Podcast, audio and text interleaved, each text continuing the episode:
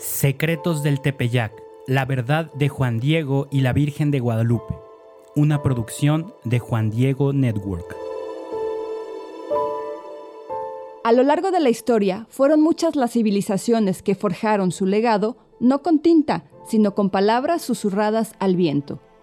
La tradición oral, como un río ancestral, llevaba consigo la esencia misma de distintos pueblos, uniendo pasado y presente. Aunque hoy confiamos en los textos escritos, no debemos subestimar el tesoro que yace en las historias transmitidas de boca en boca. Estas narrativas eran más que meras leyendas, eran cálices de sabiduría, portadores de mitos y verdades entrelazadas. En un mundo sin letras impresas, las voces de ancianos resonaban como oráculos, preservando el conocimiento colectivo. Así, la tradición oral se erigía como la columna vertebral de la memoria cultural. En esta era moderna, donde la palabra escrita se ha vuelto omnipresente, necesitamos reflexionar sobre el valor perdurable de la tradición oral y aprender a no desestimar lo que las antiguas bocas susurraron al viento, pues en esas palabras, en esas historias, reside la esencia de civilizaciones que, a pesar del tiempo, insisten en ser escuchadas. Dentro de la cultura prehispánica, un gran ejemplo de la transmisión de experiencias a través de la tradición oral es la narración de los sucesos guadalupanos, conocidos por muchos indígenas y españoles incluso antes de que estos hechos quedaran plasmados por escrito, ya fueran por algún escrito perdido en la memoria o por el famoso manuscrito conocido como el Nican Mopowa.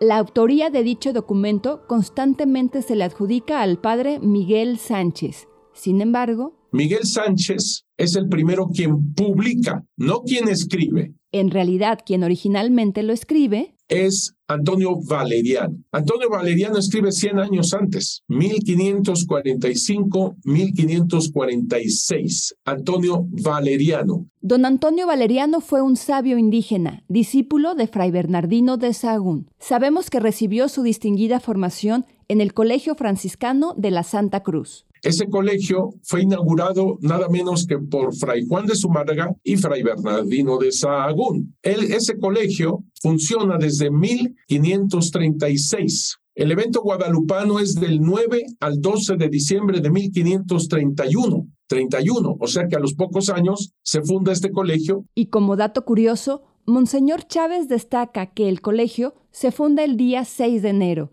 una fecha que considera muy especial.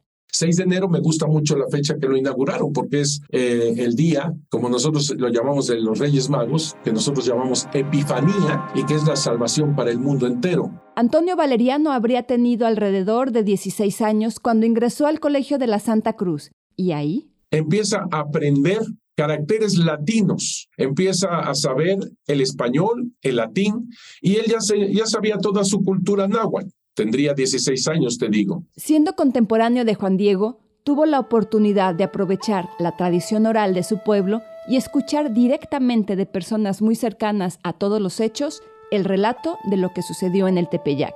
Sin embargo, al compartir dicha tradición de forma escrita en su manuscrito, lo hizo con una interesante peculiaridad. Él es el primero quien escribe, pero con caracteres latinos, ya con caracteres latinos, ojo, y sonido náhuatl. Sí, suena algo confuso y Monseñor Chávez lo sabe. Por eso se toma el tiempo de explicárnoslo brevemente. Él lo que hizo fue captar toda esta historia en la misma lengua que se habló la Virgen de Guadalupe y Juan Diego, nada más. La nueva memoria son los caracteres latinos. Entonces, por eso comienza Nican Mopowa. Eso es, ese es náhuatl. Pero se puede leer porque lo escribió con los caracteres latinos y el sonido náhuatl. Nican Mopowa significa aquí se narra, pero ya te lo traduje en español. Y esta manera de escribirlo provocó que... Los españoles podrían leer los caracteres latinos, pero sin entender qué dice Nican Mopowa. No sé qué quiere decir. Por los caracteres latinos los sé leer, pero no lo entiendo. En cambio, los indígenas no lo sabían leer porque no, no entienden caracteres latinos, pero si tú se lo lees, sí te entiendo porque está en sonido náhuatl. Esto dio como resultado que a pesar de que para nosotros es un documento de gran relevancia en lo que respecta a estudios históricos, en su momento pasara prácticamente desapercibido. Por lo menos eso deduce Monseñor Chávez, debido a sus características tan particulares. No lo podían leer ni los españoles que no entendían náhuatl, ni los indígenas que no sabían leer caracteres latinos. Y todavía más, todavía más.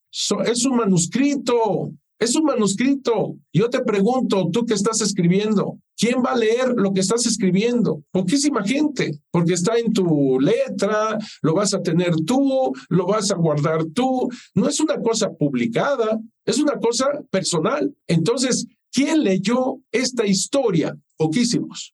Y a pesar del poco acceso que se tuvo al manuscrito, muchas personas ya conocían la historia de las apariciones guadalupanas. ¿Por qué? Porque no viene de alguien que haya inventado una novela evangelizadora. No es lo que por lo cual nosotros conocemos la, la historia de Guadalupe, no es una novela, no es un cuentito evangelizador que alguien haya hecho para difundir el evento guadalupano. Eso es totalmente falso.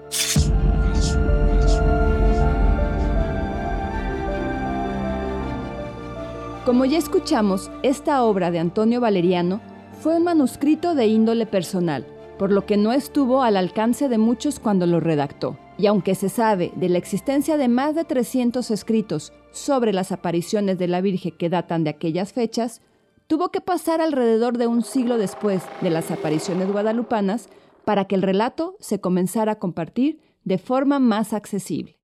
Es después, en 1648, cuando Miguel Sánchez lo publica por primera vez, lo publica por primera vez en español, por fin. Sin embargo, esa publicación no resulta ser tan fiel al manuscrito original de Antonio Valeriano, ya que el padre Miguel Sánchez no pretende poner palabra por palabra lo que es el Nican Mopowa, lo que escribió Antonio Valeriano, sino que lo transmite Miguel Sánchez a su modo, a su forma, lo que se acuerda. Un año después, en 1649, Luis Lazo de la Vega, religioso y escritor, se encarga de hacer una nueva copia del Nican Mopowa, también acompañada de sus propias particularidades. Afortunadamente, tenemos a un señor que se llamaba Luis Lazo de la Vega, quien en 1649 lo que hizo fue el poner en igual en caracteres latinos sonido náhuatl, pero no manuscrito, sino imprenta, y eso es más legible. Pero él copió el Nican Motecpana que hizo en realidad eh, Fernando de Alba Xochitl. El Nican Motecpana es un documento del año 1590, escrito en náhuatl por el mestizo Fernando de Alba Ixtlilxochitl. El nombre Nican Motecpana proviene de las dos primeras palabras del escrito que dicen, aquí se pone en orden. En él se aportan datos importantes sobre la vida de Juan Diego y se narran algunos milagros, 14 en total, atribuidos a la Virgen de Guadalupe. En él también se hace referencia directa de Antonio Valeriano, como nos lo hace saber a continuación Monseñor Chávez al leernos un fragmento del documento. Muchos mapas, ojo, y papeles historiales estaba figurada la milagrosa aparición de Nuestra Señora y su bendita imagen de Guadalupe, y tenía en su poder un cuaderno escrito con letras de nuestro alfabeto en la lengua mexicana de, mano de un indio de los más provectos del Colegio de la Santa Cruz, Antonio Valeriano fue ese indio noble de la Santa Cruz. Y luego sigo leyendo, de que se hizo mención arriba, en que se referían las cuatro apariciones de la Virgen Santísima al indio Juan Diego y la quinta a su tío Juan Bernardino. Estamos hablando del Nican En otra parte del mismo documento se hace una mención más detallada del Nican Mopowa. Monseñor continúa compartiéndonos. Certifico haber visto y leído con unos renglones añadidos de nuestras letras, ojo con esto, en idioma mexicano, náhuatl, para mejor inteligencia suya, en poder de don Fernando de Alba, está hablando de Izquizochitl, intérprete que fue del juzgado de indios de los señores virreyes de este gobierno, hombre muy capaz y anciano y que entendía y, y hablaba con eminencia la lengua mexicana y tenía entera noticia de los caracteres y pinturas antiguas, de los naturales y por ser de prosa Ilustre y descendiente por parte materna de los reyes de Texcuco, hubo y heredó de sus progenitores. Está hablando precisamente del Nican Mopogua, que tuvo en su poder Fernando de Alba Xochitl. Así que ese libro que hace Luis Lazo en la Vega tiene como primer, primera parte el Nican Mopogua de Antonio Valeriano y después tiene lo de Fernando de Alba Xochitl.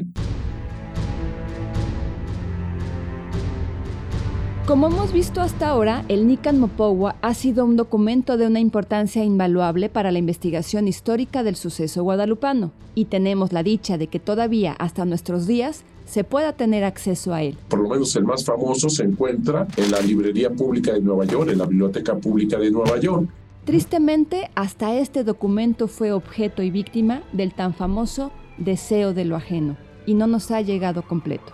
Resulta que las últimas páginas alguien tuvo a bien desgarrarlas y robárselas. O sea que queda hasta el punto donde tú llegas con Juan Diego dándole la vuelta al cerro y la Virgen de Guadalupe lo ataca hasta ahí. Tuvieron que robarse esa última parte seguramente por aquello que le dice la Virgen de Guadalupe, no tengas miedo, socoyotito mío. ¿Acaso no estoy yo aquí que tengo el honor, la dicha, la alegría de ser tu madre? Seguramente fuese eso lo que movió al robo. Ahora, en torno a esta desgraciada circunstancia, Monseñor Chávez retoma un poco el tema del texto impreso de Lazo de la Vega para conducirnos hacia un desenlace mucho más positivo.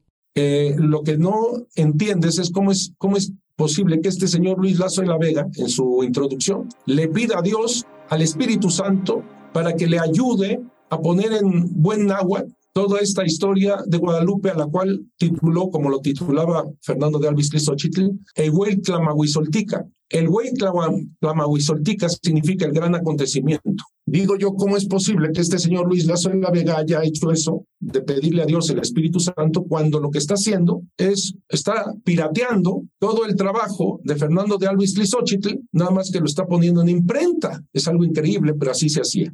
Sin embargo, podríamos decir que ese permiso que se dio Lazo de la Vega se puede dejar pasar por lo que provocó sin saberlo. Gracias a este señor, por eso lo perdonamos, por eso lo perdonamos. Yo ya lo perdoné. Tenemos la última parte de lo que se robaron del Nican Mopogua. Gracias a él tenemos lo completo del Nican Mopogua.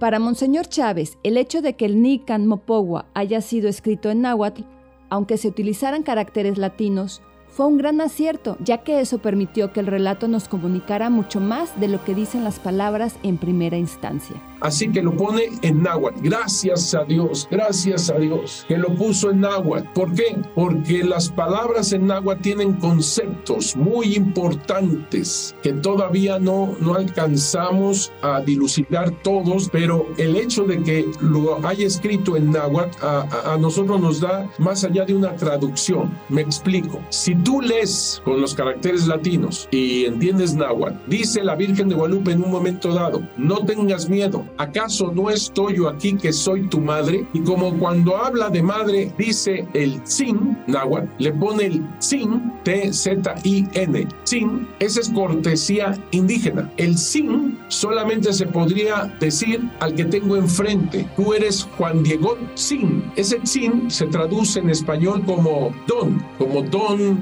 como cuando, por ejemplo, tú hablas del jardinero y dices, oiga, don Manuel, lo estás elevando, lo estás dignificando con ese don. Eh, si vas a la tienda, oiga, Doña Rosita. Ese Doña Rosita es el sin. Los indígenas lo traducían con diminutivo. Por eso se traduce Juanito, Juan Dieguito en diminutivo, como le habla la Virgen. Pero no solamente es cariño, amor, ternura, ese diminutivo, sino que es dignidad. Es como cuando te digo que hablan con el don, don, pero al mismo tiempo en amor, ternura, cariño. Si yo se lo aplico al que está enfrente de mí, se puede perfectamente traducir, porque estoy elevando a la persona con la cual estoy estoy hablando. Pero ese sin, cuando la persona se lo aplica a sí mismo, no es para hablarse en diminutivo esta persona como a veces se traduce al español. No tengas miedo, ¿acaso no estoy yo aquí que soy tu madrecita? No se puede traducir de esa manera porque en la cortesía indígena,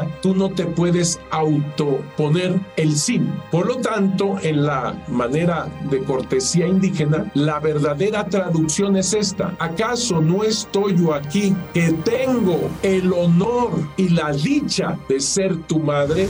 Eso es lo que dice la Virgen de Guadalupe a Juan Diego. Eso es lo que dice. Y gracias a esta cortesía indígena, porque gracias que Antonio Valeriano lo puso todo en sonido náhuatl. Gracias a Dios. Por eso tenemos más claridad de este tipo de cosas y cómo se puede traducir perfectamente lo que habla la Virgen de Guadalupe y lo que habla también Juan Diego, porque todo está en náhuatl. En el siguiente episodio continuaremos adentrándonos en este bello documento que es el Nican Mopogua. Monseñor Chávez nos conducirá por el camino que nos lleve a conocer más a detalle lo que dice sobre Juan Diego, las palabras de la Virgen de Guadalupe y los símbolos que el escrito oculta. Así es que no te lo pierdas. Recuerda seguirnos en las redes sociales de Juan Diego Network, suscribirte al podcast en tu plataforma favorita y compartirlo en tus redes sociales si te gusta lo que has escuchado con nosotros. Yo soy Angie Romo y esto es Secretos del Tepeyac, la verdad de Juan Diego y la Virgen de Guadalupe.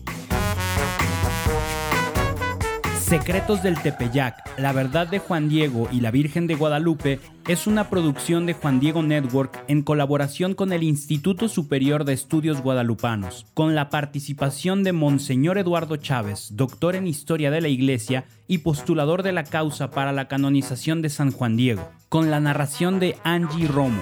La edición de audio está a cargo de Gerardo Carrillo en 9 y media estudios. El diseño sonoro es de Gerardo Carrillo y Manu Casten. Investigación, guion, producción y dirección a cargo de Manu Casten. Nuestro asesor de investigación es el padre Pablo Arce. Diseño de portada hecho por Alexa Casten. Estrategia de comunicación Carla Fierro y José Manuel de Urquidi. Promoción y marketing Connie Raya, Carla Fierro y José Manuel de Urquidi. La dirección ejecutiva está en manos de José Manuel de Urquidi. Visita www.juandiegonetwork.com para descubrir atractivos podcasts católicos y si vives en Estados Unidos, visita www.guadalupe2031.org para que veas cómo podemos ayudarle a tu parroquia, diócesis, orden religiosa o movimiento desarrollando contenido sobre la Virgen de Guadalupe mientras nos preparamos para los 500 años de sus apariciones.